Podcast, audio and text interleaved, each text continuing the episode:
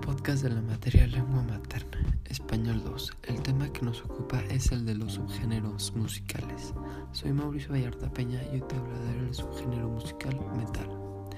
El metal es un género musical que nació a mediados de los años 60 y principios de los años 70 y duró hasta los 90 y a principios de los 2000 comenzó a dejar de tocarse.